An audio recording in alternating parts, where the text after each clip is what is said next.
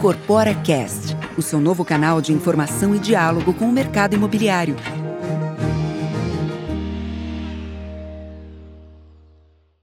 Olá, eu sou Emília Bisotto e começa agora mais um episódio do Incorpora Cast, o seu canal de informação e diálogo do setor imobiliário. A gente vai conversar hoje com Fábio Tadeu Araújo. Fábio, muito prazer, seja bem-vindo. Prazer, Emília, muito obrigado. E antes de começar o nosso bate-papo, Fábio, eu gostaria que você se apresentasse para a audiência que ainda não te conhece, quem já te conhece, mas pode te conhecer um pouco mais agora. Fala um pouquinho do seu currículo, da sua trajetória. Legal. É, eu sou CEO da Brain Inteligência Estratégica, hoje a, a, mais relevante empresa de inteligência para o mercado imobiliário brasileiro. Nós atendemos mais ou menos mil clientes em cerca de 850 municípios do Brasil. A empresa existe há 19 anos. É, sou economista de formação, tenho dois mestrados, um doutorado em gestão urbana. E a nossa empresa ela é muito reconhecida por juntar prática e teoria, né? Nós temos mais ou menos 120 funcionários e cerca de quase 20 mestres ou doutores entre os sócios e, os, e, e a nossa equipe, né? É, então a gente junta esse viés mais econômico, urbanístico, é, geográfico, para tentar é, auxiliar as empresas a tomarem melhores decisões. Gente, o Fábio ele foi convidado a participar da quinta edição do Incorpora, Fórum Brasileiro das Incorporadoras Imobiliárias, e ele trouxe para a gente uma pesquisa sobre tendências para o mercado imobiliário. Então a gente vai conversar basicamente sobre isso aqui agora. E aí a primeira pergunta é: como, o que, que é essa pesquisa e como que essa pesquisa foi desenvolvida, que na verdade são duas. Uhum. Explica para a gente, por favor. São duas pesquisas porque nós queríamos ver a perspectiva de quem produz, né, ou seja, vai desenvolver um prédio residencial, comercial, um loteamento, para o que, que essas empresas planejam e entendem e acreditam para 2023. Nós temos uma eleição, estamos no meio de um, de um processo de eleição e, e, de mudança de governo. É, e do outro lado, a gente também precisa ouvir o consumidor. Então tem que ter o, famoso oferta e demanda. Se nesse momento nós tivéssemos apenas um dos lados, talvez não tivéssemos capacidade de compreender para onde as tendências do mercado de incorporação é, direcionam-se. A pesquisa de, dos empresários foi realizada em conjunto com a associação ADIT. É, nós entrevistamos 356 empresários, agora no mês de agosto de 2022 sobre como é que foi o ano de 22 e o que, que ele espera para 23.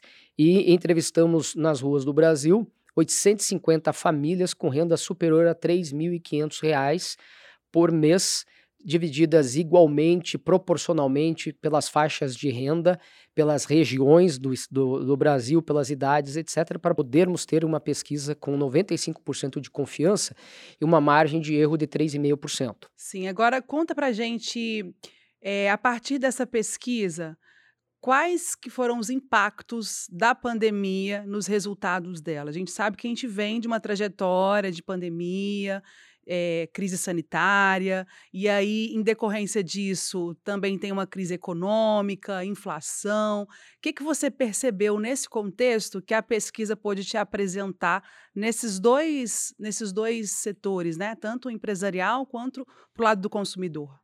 Vamos falar primeiro do empresarial, entendendo como é que foi 2022 para eles. Né?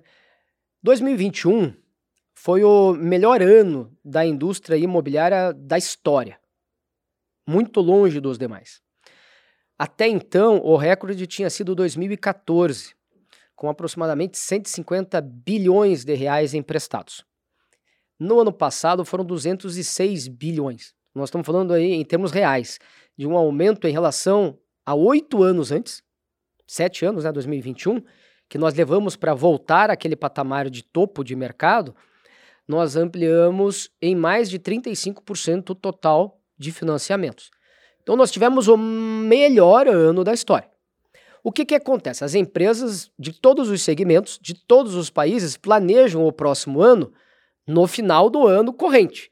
Como agora, Nesse momento, nós estamos aqui no Incorpora, finalzinho de setembro, as empresas já estão planejando 2023. Né? Então, lá em setembro, outubro de 2021, a visão era de que os lançamentos e o mercado poderia estar melhor. Então, muitas empresas planejaram muito mais lançamento de apartamentos e salas comerciais do que este ano mostrou-se possível, porque nós tivemos o melhor resultado. E você está acelerando, é como um carro que vai acelerando, né? segundo a lei de Newton. Né? Depois que um objeto está em movimento, a tendência é que ele permaneça em movimento. Né? E isso fez com que as projeções fossem muito altas. Quando nós perguntamos, portanto, para as empresas, você vendeu neste ano tanto quanto você previa vender no seu planejamento do ano passado para esse ano? 55% das empresas disseram que venderam mais ou igual, mas 38% disseram que venderam menos. E quando nós perguntamos para essas empresas que venderam menos, a maior parte delas é porque elas lançaram menos. Então é natural, é como se você chegasse numa loja dentro de um shopping center que está trocando a estação, né, primavera-verão, uma de vestuário, e a, ela vendeu o estoque do inverno, nós entramos na primavera agora, mas não chegaram as mercadorias de primavera. Então não tem como vender muito, mesmo que o consumidor queira comprar. Por quê? Porque falta mercadoria. Então, mediante esta queda de lançamentos, as vendas para uma parcela importante das empresas diminuíram. Mas, na média, mais da metade das empresas atingiram as metas projetadas no ano passado. Mas isso é o que a gente aconteceu nesse ano. E quais foram os desafios identificados, Emília? Custo. Lá em cima. Inflação. É para todo mundo saber que a inflação não é medida só no supermercado, não é medida só no posto de combustível, ou seja, não é quando a gente consome como pessoa, né? 82% das empresas reclamaram do aumento de preços de custos de insumos e 30% delas reclamaram de aumento de preços de terrenos. Ou seja, o problema central das empresas ao longo deste ano, na verdade, ao longo dos últimos 24 meses, mas nós estávamos falando desse ano, dizem respeito, disseram respeito a aumento de custos. E quando nós perguntamos sobre demanda, demanda foi um problema para você? Ou seja, o teu consumidor foi um problema, diminuiu muito? Apenas 25% das empresas relataram problema de falta de demanda. Em relação a, por exemplo, guerra, né, a guerra da Rússia Ucrânia, pandemia, menos de 15% das empresas relataram problema. Em relação a, a possível problema político eleitoral, menos de 20% relataram alguma desconfiança em relação a isso. Então, inclusive, a despeito de quando nas famílias nós estamos jantando com os nossos é, pais, irmãos, filhos, etc., possamos estar, às vezes, angustiados ou discutindo sobre política, quando a gente olha como empresário, na prática a gente viu que ela não foi o problema real. Ela foi talvez mais um problema emocional, mas não esteve ali entre os problemas reais ditos. Mas eu relatei aqui para você, Emília, uma série de, de questões que mexeram com o instinto animal, por assim dizer, né? Com a vontade de lançar, produzir, do incorporador. Finalmente, nós perguntamos o que esperar para 2023. E é impressionante. 82% das empresas imagina lançar mais no ano que vem, que terá um ano melhor em 2023 do que teve em 2022. Mesmo nesse contexto de uma eleição próxima, que pode ser que o governo mude ou não, há essa ideia ainda de melhora, de progresso? Perfeito. Isso é uma das questões mais interessantes, né? Porque, seja no contexto econômico, de piora de inflação, piora de juros, né, de a renda ainda não subir, o desemprego está caindo, mas a renda não acompanha, a renda está estagnada ainda, guerra, falta de produtos, de alguns insumos. Então, seja ambiente econômico ou político, é desafiador. Mas as empresas entendem, digo mais, os empresários, né? Entendem que será melhor.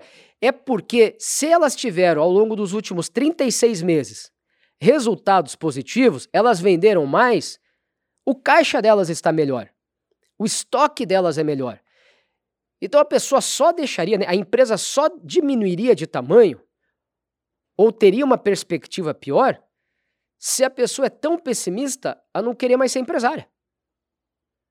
Porque se ele olha o resultado que ele teve no ano passado, que foi o melhor da história, e que esse ano que deve ser o segundo ou o terceiro melhor da história, e não vê dentro disso uma perspectiva positiva, ele não é empresário, porque uma da palavra, talvez, quando se, se a gente abrir, Emília, se a gente abrir, Emília, um dicionário que tenha fotos e puder ter uma foto do lado da palavra otimista, vai estar a foto de um empresário. E vice-versa. Se tiver lá empresário, vai estar a foto de um símbolo de otimismo. Um sinônimo, né? Um sinônimo de otimismo. Por que isso? Né? E dentro dessa perspectiva de anos bons que nós tivemos, no final das contas, ele deixa a eleição em segundo plano e pensa mais no próprio negócio. Que bom, inclusive, né?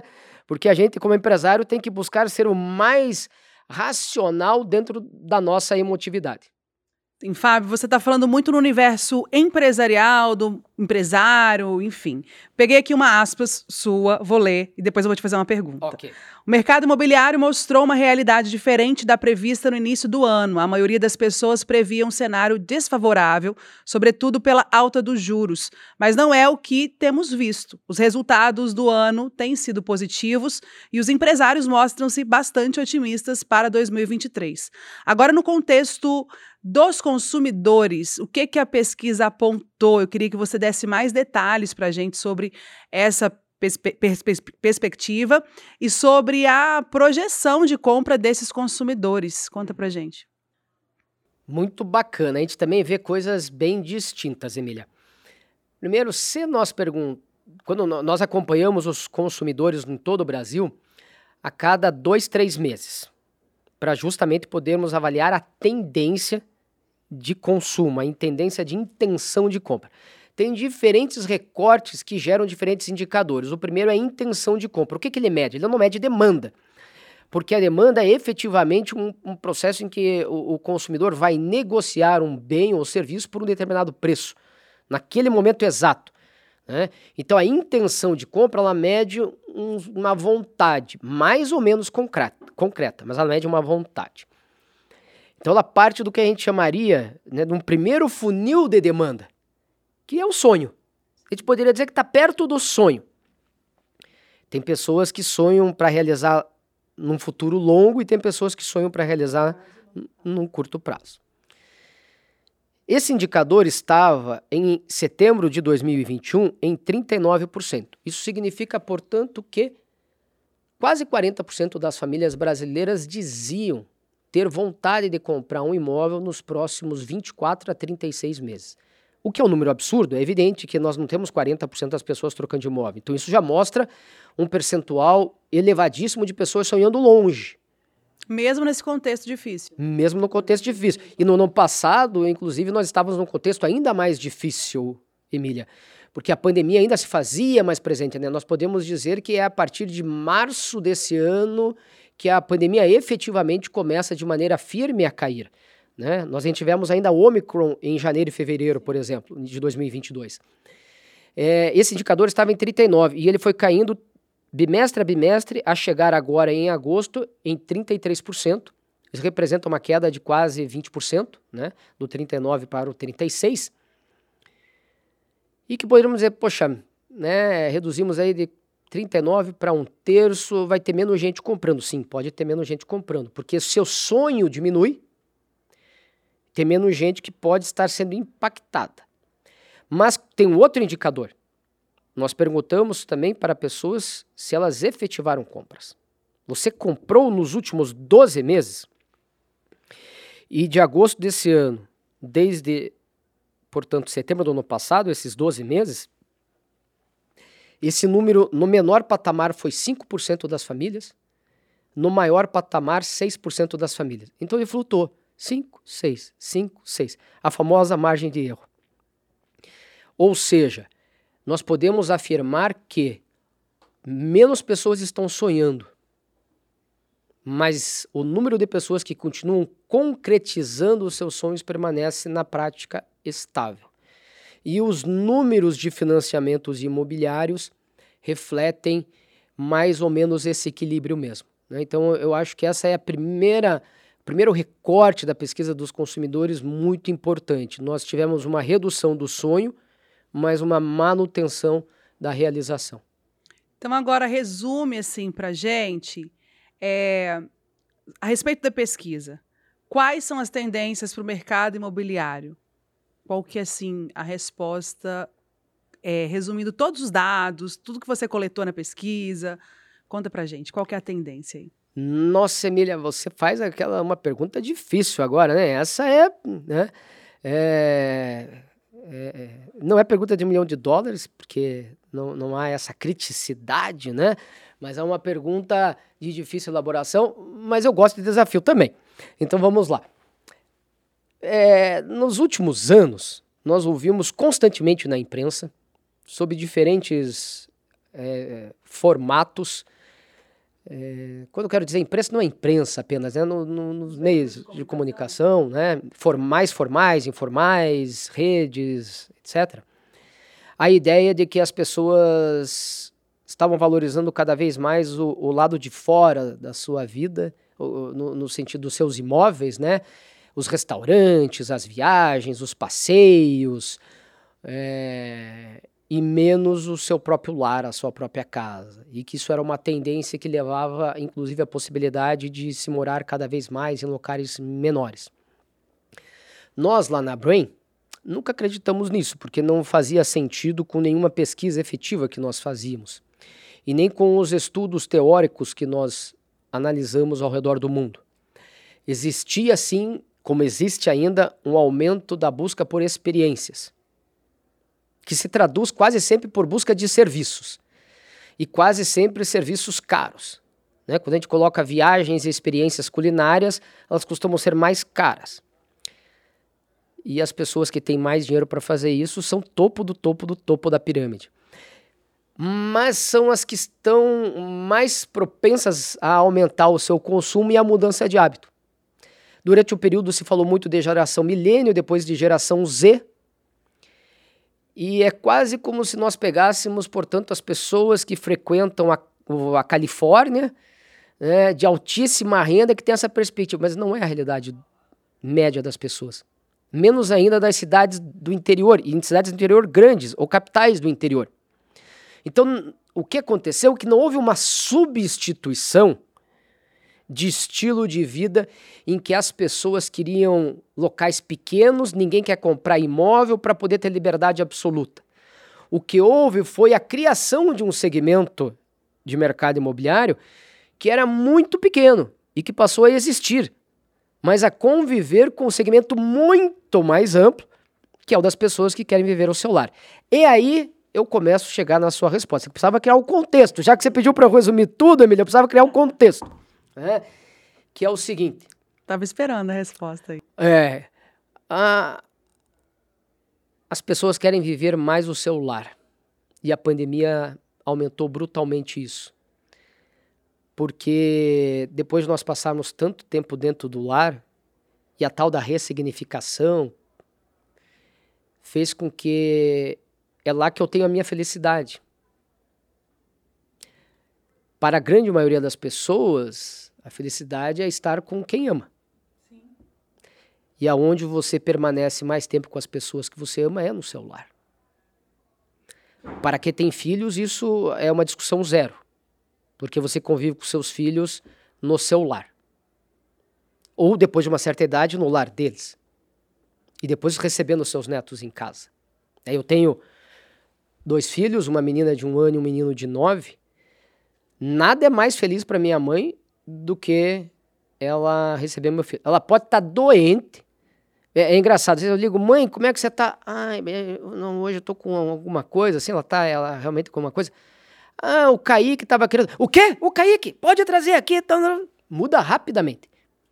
Os amigos que nós ficamos tanto tempo distante, nenhum encontro é melhor do que o do lar. A gente gosta de ir ao cinema, ao restaurante, fazer uma viagem, um bate-volta com os amigos, mas é diferente de quando nós estamos hum, dentro da nossa casa ou da casa deles, porque a gente se abre, eles se abrem, existe uma abertura diferente, um sentimento de algo que é privado e não público. E o ser humano é mais aberto naquele ambiente às amizades também, a poder falar coisas que não dá para falar às vezes em público. E eu poderia discorrer, portanto, de uma série de assuntos móveis, conforto acústico, conforto de sol e luz, de varanda, de sacada, de integração, de todos os ambientes da maneira pela qual nós vivemos no nosso imóvel. Então, essa, esse sentimento de que o lar é de verdade o centro emocional unificador da minha vida aflora de maneira estupenda nessa pesquisa de tendências. Ótima resposta. Agora sobre a questão do sonho, voltando para o que você já citou aqui, a estagnação do sonho, né? Uma, uma pergunta para finalizar. É, há uma. Para você, Fábio, você acha que os empresários e os consumidores eles conseguirão em breve voltar a sonhar? Seja da forma que for, de acordo com cada um no seu setor. Mas você acha que será possível muito em breve isso acontecer? Veja, eu acredito que eles continuaram sonhando bastante, né? É que, de novo, também, Emília, quando nós temos um ano de 2021 que é um recorde para o mercado imobiliário, né? O, o mercado imobiliário cresceu o dobro do Brasil, dos outros setores, portanto, da média dos outros setores, mais de 1 milhão e 300 mil pessoas compraram imóveis. Então, é natural que menos pessoas também estejam procurando. E nós fizemos uma pergunta, ou uma série de perguntas relacionado aos, ao aspecto financeiro e de endividamento e de, e de melhoria técnico-profissional do indivíduo. E em todos os eixos de recorte, seja de dever menos, ou de ganhar mais, ou de poupar mais, ou de ter um patrimônio maior, em todos os eixos, mais de 70% das pessoas acreditam que nos próximos anos estarão financeiramente melhor, bem melhor, e quase 90% acreditam que estarão melhor ou bem melhor. Menos de 2% acreditam que estarão muito pior e cerca de 8% que estarão pior. Então, arredondando, é 90 a 10. 90% dos consumidores, de nós, indivíduos, acreditamos que estaremos melhores no sentido financeiro. Por isso que é, vira lugar comum, e tudo que vira lugar comum é porque tem um sentido de verdade, né? um famoso fundo de verdade. Da frase de que o brasileiro não desiste nunca, talvez seja a frase mais definidora desse, dessas duas pesquisas de tendência. Né? Porque tanto num viés empresário quanto num viés indivíduo, claramente o brasileiro, a despeito das dificuldades, está otimista. E o otimismo gera sonho. Né? A palavra otimista, que foi criada no século XVI, é, é, ela é uma palavra que denota claramente a capacidade das pessoas vislumbrarem o melhor no meio das dificuldades. Perceba que é diferente do tal do realismo. Né? O otimista é o sujeito que é capaz de enxergar o melhor e, portanto, direcionar a sua vida para esse melhor no meio das dificuldades. E claramente essa pesquisa mostrou isso. Não podemos ser polianas, achando que os desafios não existem. Não é nosso papel como empresa de inteligência estratégica e não é papel né, de tudo que a Abraim promove fingir que o mundo é lindo, cor-de-rosa, etc. Nós falamos dos desafios, mas claramente é essa força de vontade do brasileiro que vai fazer com que o mundo esteja, o Brasil esteja melhor no ano que vem. Então, agora, para fechar, você falou de otimismo. Queria que você deixasse um recado final para nossa audiência sobre esse otimismo, uma mensagem final otimista diante desse mercado, dessa conjuntura da pesquisa, da questão do lado do consumidor, que também do empresário. Uma mensagem final, rápida, otimista para quem nos assiste. É, o que mais falamos da eleição nesses últimos 18 meses foi de polarização. Todas as eleições no mundo inteiro são polarizadas sempre tem dois polos principais disputando. Isso é o normal. Parece que não era. E isso deixou algumas pessoas preocupadas. Mas o Brasil já passou por muitas eleições e nenhuma delas nós tivemos efetivamente problema. Passamos por dois impeachments e continuamos caminhando. Isso significa o quê? Significa que o Brasil é mais forte do que talvez alguns acreditem, ou talvez do que muitos acreditem. E isso foi mostrado na prática. O que significa, Emília, que a minha mensagem final é nós estamos no finalzinho da eleição. Deixa a gente agitado. Mais passado é tipo a incerteza. A gente sempre enfrenta o que tem que enfrentar. É como uma pessoa que está fazendo uma série de exames. Ela não sabe que doença tem. E de repente ela se descobre com uma doença grave. O famoso câncer, por exemplo. mas perceba que a definição do que ela tem é algo bom para ela. Ela se sente aliviada porque ela traça claramente um caminho de combate. É a indecisão que gera angústia, a incerteza que gera angústia, e não a dificuldade. Nós temos dificuldades do ato de nascer. Então, passada a eleição, a nossa grande mensagem da manhã é essa. Nós sempre temos o dia da manhã. E todo governo, mesmo um governo que já existe, começa de novo. É uma nova estação. As estações são essas, é a oportunidade de recomeçarmos sempre. Né? Saímos do inverno para entrar numa primavera, de uma primavera no verão, sempre se recompondo e se renovando. E nós acreditamos que quem assumir em 2023 fará isso também como um novo início de Brasil. É isso aí. Muito obrigada pelo recado, pela participação. Gostaria de saber se você quer falar alguma coisa que de repente não foi dita aqui, que seja importante citar também para a gente fechar. Não, eu acho que é isso mesmo. Obrigado.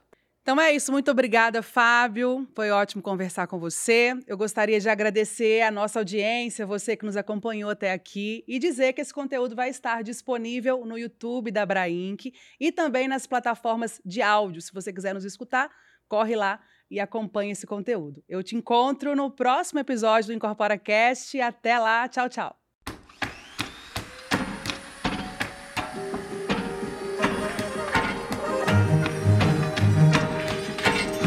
Incorpora Cast, o seu novo canal de informação e diálogo com o mercado imobiliário.